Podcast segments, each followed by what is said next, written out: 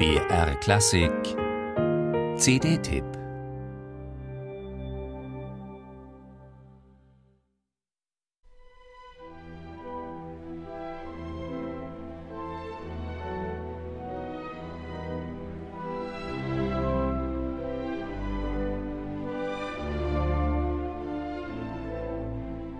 Welch ein wunderbarer Beginn. Eine fragmentarische Melodie, die wie ein Blatt vom Wind auf und ab geblasen wird. Noch nie wurde Zärtlichkeit bewegender komponiert.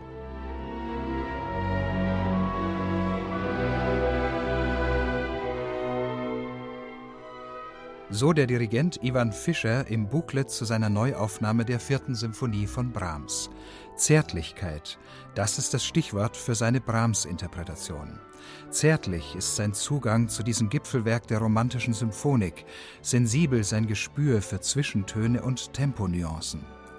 Von Anfang an liegt ein Schleier von Traurigkeit über dieser E-Moll-Symphonie, die sich immer wieder schmerzlich aufbäumt.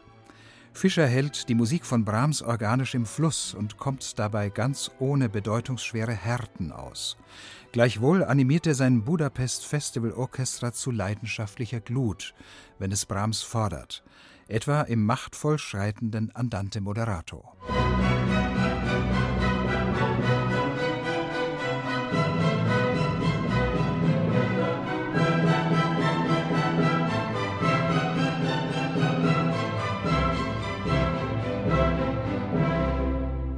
Diesen Satz interpretiert Fischer als großes Liebeslied. Seine Streicher singen mit einer Innigkeit, die zu Herzen geht. Wo andere Dirigenten tief in die Emotionskiste greifen, sorgt Fischer für schlanke Tongebung und dosiertes Vibrato. Die Kunst dieses Dirigenten besteht darin, Ausdrucksdichte durch Intensität zu erzielen und nicht durch sentimentale Verbreiterung oder gar pathetische Aufwallung.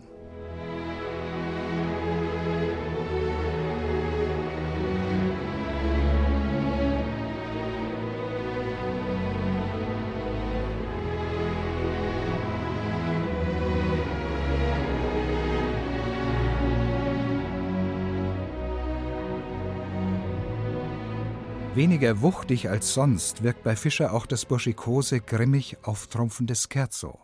Nicht ohne Grund schrieb Brahms auf den herben Charakter seiner Vierten anspielend aus seiner steirischen Sommerfrische an den Dirigenten der Meininger Hofkapelle Hans von Bülow Ich fürchte, sie schmeckt nach dem hiesigen Klima. Die Kirschen hier werden nicht süß, die würdest du nicht essen. Diese Herbheit ist das eine, was die vierte Symphonie ausmacht. Das andere ist die Formkunst von Brahms, die im grandiosen Gebäude der finalen Passacaglia gipfelt.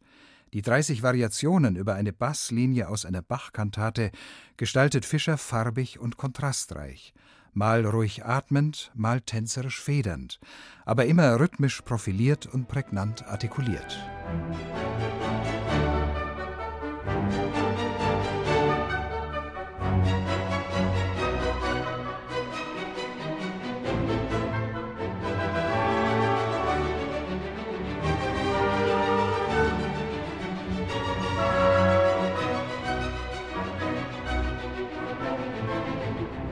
Neben- und Gegenstimmen kommen plastisch zur Geltung, ohne die Klangbalance zu gefährden.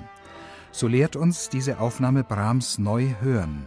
In Ivan Fischers Konzept, das vom Budapest Festival Orchestra brillant umgesetzt wird, bezieht die majestätische Passacaglia ihre Größe nämlich aus ihrer Ambivalenz von Triumph und Tragik.